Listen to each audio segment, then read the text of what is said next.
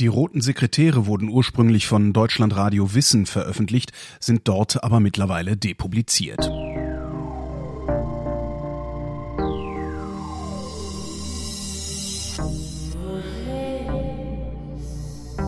Wer redet, ist nicht tot.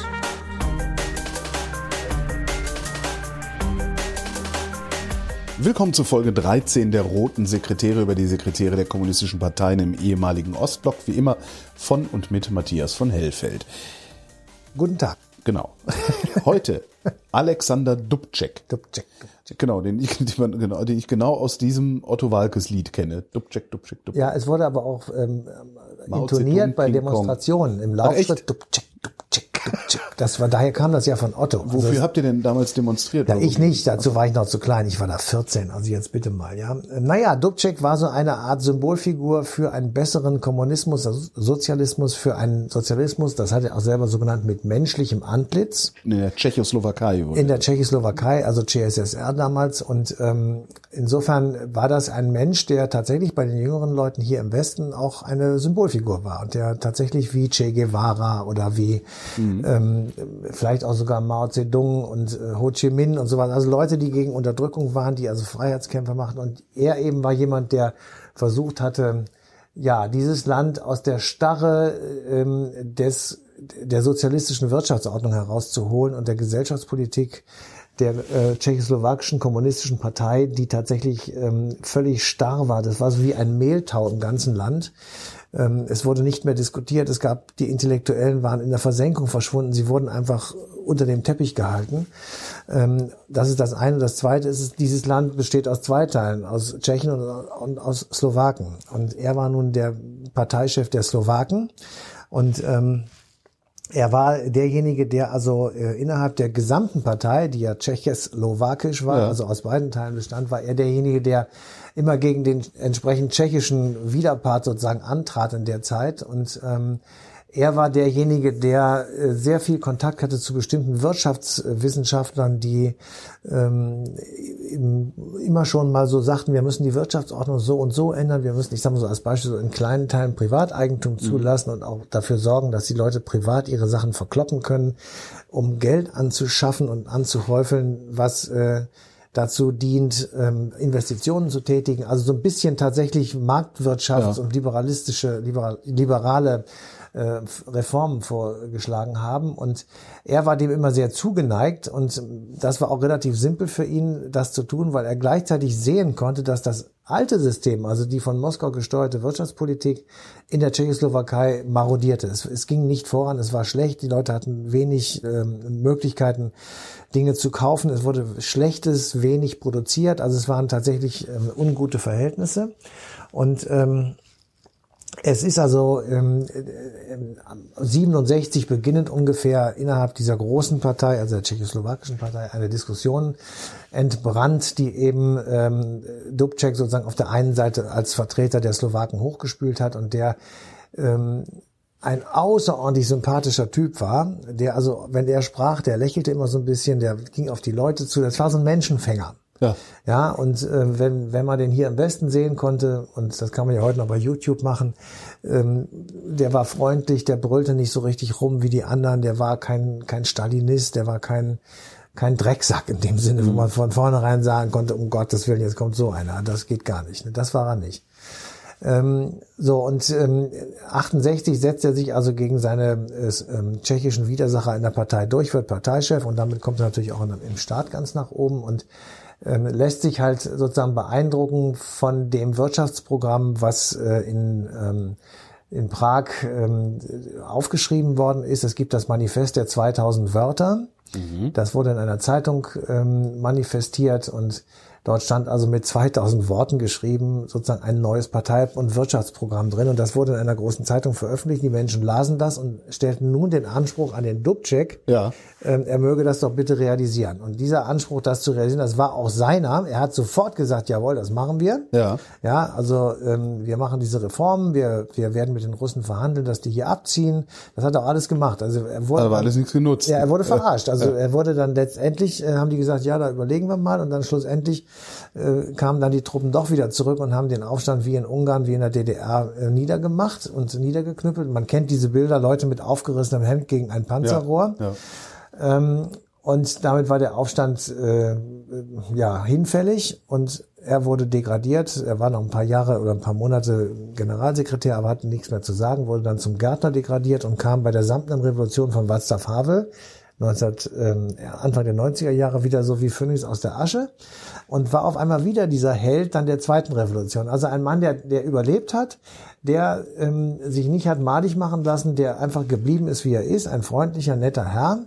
der für seine Überzeugung tatsächlich ähm, ja eine Degradierung schlechthin, also er war 20 Jahre Gärtner, ja, ähm, hinnehmen musste, aber er hat sich nicht kleinkriegen lassen und ist tatsächlich ähm, bis 92, er war also eine Zeit lang ähm, ähm, ja nochmal wieder so eine so eine Figur in dieser neuen Tschechoslowakei. Und ähm, sein Aufstieg beginnt im Grunde genommen mit den Debatten innerhalb der Partei ähm, 1967, also ein paar Monate bevor es dann in Prag zu dem sogenannten Prager Frühling kommt, das war im Sommer 1968, wurde er niedergeschlagen und bis dahin sozusagen entwickelte sich ein Jahr lang eine prächtige Diskussionskultur und ein, der Entwurf eines Sozialismus mit menschlichem Antlitz. 19. Dezember 1967. Das Zentralkomitee der tschechoslowakischen kommunistischen Partei diskutiert über die ins Stocken geratene Wirtschaft. Mit dabei ist der slowakische Parteichef Alexander Dubček. Seit Monaten schon befindet er sich im Streit mit Staatspräsident Antonin Nowotny. Der ist Tscheche und Generalsekretär der gemeinsamen KP von Tschechen und Slowaken. Dubček fordert weitere Wirtschaftsreformen und erhält dabei Rückendeckung vom international renommierten Wirtschaftsexperten Otta Schick. Die Regierung ist vollkommen unfähig. Zur Rettung des neuen Wirtschaftsmodells brauchen wir eine neue Regierung. Der angegriffene Staatspräsident Antonin Nowotny ist ein ergebener Diener des sowjetischen Generalsekretärs Leonid Brezhnev. Der aber hatte ihn wenige Tage zuvor mit dem Satz, das ist Ihre Sache, allein gelassen. Das sind maßlose Übertreibungen und stellen lediglich die Sichtweise der Slowaken dar.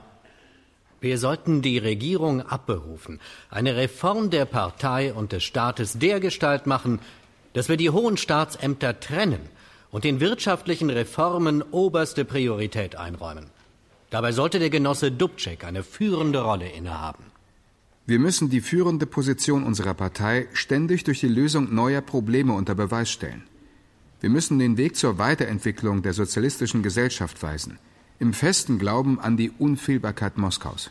Antonin Nowotny kann sich nicht anders helfen, als die Sitzung auf Anfang Januar 1968 zu vertagen. Er will Dubček verhaften lassen. Da aber die Militärführung nicht mitspielt, wird er am 5. Januar 1968 von Alexander Dubček im Amt des Generalsekretärs der tschechoslowakischen KP abgelöst. Aufgewachsen in einer Kommunebewegung in Kirgisien, lernt Alexander Dubček in den 20er Jahren Hunger und Armut, aber auch Solidarität kennen. Der Zehnjährige wird Zeuge der Kulakenverfolgungen in der Sowjetunion der rund fünf Millionen Bauern zum Opfer fallen. Er glaubt der Propaganda, dass die Kulaken die Revolution des Proletariats zerstören wollen und deshalb zu Recht umgebracht werden. Im fernen Kirgisien bekommt der junge Alexander Dubček eine weitere Prägung für sein Leben, denn er spürt Bitterkeit und Verzweiflung der Menschen, die unter den Verfolgungen der kommunistischen Revolution leiden. 1938 kehrt der mittlerweile 17-Jährige in seine Heimat zurück tritt der illegalen kommunistischen Partei bei, nimmt 1944 am slowakischen Nationalaufstand teil und wird 1949 hauptamtlicher Mitarbeiter der slowakischen KP. Für die Slowaken ist Dubček ein ergebener Parteigänger Moskaus. Er redet nicht mitreißend, ist aber wenigstens loyal. Die stalinistischen Säuberungen Anfang der 50er Jahre überlebt er ebenso unbeschadet wie die Zeit nach Khrushchevs Abrechnung mit Stalin im Februar 1956. Er klettert in der Parteihierarchie immer weiter hoch. Als Anfang der 60er Jahre eine schwere Wirtschaftskrise das Land lahmlegt, steht er im Rampenlicht. Menschenschlangen vor leeren Geschäften, zu wenig Geld für den Ausbau der staatlichen Wirtschaft und eine überforderte Planungskommission lassen Schlimmes befürchten. Trotzdem fordert Dubček vor dem Zentralkomitee der Kommunistischen Partei noch mehr Dirigismus. Wir brauchen im Augenblick ein größeres Maß an Zentralisierung, um den wissenschaftlichen und technischen Fortschritt steuern zu können. Denn viele Fehler bei der Entwicklung wissenschaftlicher Industriezweige gehen auf einen Mangel an Koordination auf dem betreffenden Gebiet zurück. Wie seine Parteigenossen verbirgt er Probleme gerne hinter einem Schwall von Floskeln. Dennoch haben die Zweifel begonnen. Ist der Sozialismus sowjetischer Prägung wirklich auf dem richtigen Weg, wenn er die wirtschaftlichen Bedürfnisse der Menschen nicht befriedigen kann und zur Not nur mit Gewalt durchsetzbar ist? Oter Schick ist sein Berater und überzeugter Reformer. Wie soll das gehen? Wie können wir Partei und Wirtschaft reformieren? Die Kontrollen durch die Zentrale in Prag müssen zurückgefahren werden. Kleine Händler und Firmen müssen mehr Eigenverantwortung bekommen. Die können am besten entscheiden, was gut und richtig ist. Aber damit entmachtest du die Partei. Du zerstörst den demokratischen Zentralismus, den immerhin Lenin eingeführt hat. Genosse Dubček, wir können die Reformen nur zu einem erfolgreichen Ende führen, wenn neben den ökonomischen Reformen gleichzeitig auch Reformen an der politischen Struktur ergriffen werden. Dubček ist überzeugt, macht sich die Reformidee zu eigen und gerät binnen weniger Monate in offene Konfrontation mit Staatspräsident Antonin Nowotny. Nach dessen Sturz am 5. Januar 1968 ist Alexander Dubček der erste Mann in der Tschechoslowakei. Die Menschen erwarten eine rasche Umsetzung der angekündigten Reformen. Dubček gewährt Pressefreiheit. Überall im Land gibt es freien Zugang zu Medien, die nun nicht mehr schreiben müssen, was die Partei erwartet. Als am 27. Juni 1968 mit dem Manifest der 2000 Wörter das wichtigste Dokument des Prager Frühlings veröffentlicht wird, ist Moskau entsetzt. Intellektuelle, Künstler und Mitarbeiter der Akademie der Wissenschaften fordern in dem Manifest grundlegende Reformen und prangern die Irrtümer des Sozialismus an. Als Dubček einen wütenden Anruf vom sowjetischen Generalsekretär Leonid Brezhnev erhält, kennt er das Manifest noch nicht. Wie kann es passieren, dass so ein Manifest in einem offiziellen Presseorgan der CSSR erscheint? Erklären Sie mir das. Genosse Generalsekretär, ich weiß von keinem Manifest. Was? Sie kennen es nicht? Es ist erschienen in der Zeitung, deren Titelblatt Sie heute Morgen im Fernsehen signiert haben. Oh, ich. Äh, ich werde der Angelegenheit nachgehen. Dubček unterschätzt die Eigendynamik des Reformprozesses. Tschechen und Slowaken unterstützen ihn gleichermaßen. Sie haben eine Massenbewegung ins Leben gerufen, die die Politiker zu immer neuen Reformideen vor sich hertreibt. Vor allem die völlige Pressefreiheit ist der sowjetischen Führung ein Dorn im Auge. Sie versucht ein letztes Mal, die tschechoslowakischen Reformpolitiker zur Raison zu bringen. Für den 29. Juli 1968 wird ein Treffen vereinbart. Aber die Verhandlungen in einem Eisenbahnwaggon im tschechisch-sowjetischen Grenzgebiet nehmen einen unvorhergesehenen Verlauf als ein Mitglied der sowjetischen Delegation den Vorsitzenden der tschechoslowakischen Nationalen Front, František Kriegel, wegen dessen jüdischer Abstammung denunziert, eskaliert die Situation. Fast schüchtern versucht Kriegel, die Lage wieder zu beruhigen. Was haben Sie dagegen einzuwenden? Dagegen ist allerhand einzuwenden. Wir brauchen den Grund gar nicht erst zu erklären. Uns werdet ihr nicht als eure Lakaien behandeln, Genossen! Das Tischtuch ist endgültig zerschnitten. Leonid Brezhnev schwenkt auf die Seite der Hardliner im Warschauer Pakt und stimmt einer militärischen Intervention in der Tschechoslowakei zu. Die Vorbereitungen gehen rasch vonstatten, denn tausende Soldaten, Panzer und schweres Gerät befinden sich seit einem gemeinsamen Manöver bereits in der CSSR. In der Nacht zum 21. August 1968 marschieren eine halbe Million Soldaten des Warschauer Paktes in die CSSR ein. Innerhalb von wenigen Stunden stehen sie in den Straßen Prags. Es spielen sich dramatische Szenen ab. Männer mit blanker Brust stellen sich schussbereiten Panzern entgegen. Studenten verbrennen sowjetische Fahnen, werfen Steine auf die stählernen Kolosse. Deren Werk aber können sie nicht verhindern. Alexander Dubček wird nach Moskau verschleppt wo er von der sowjetischen Führung erst nach einer Selbstmorddrohung des neuen tschechischen Staatspräsidenten Ludwig Svoboda wieder freigelassen wird.